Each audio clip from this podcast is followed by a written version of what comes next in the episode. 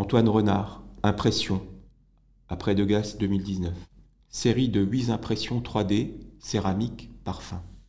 Antoine Renard vit et travaille entre Paris et Lourdes. Il obtient un DNSEP Art aux Beaux-Arts de Dijon en 2008.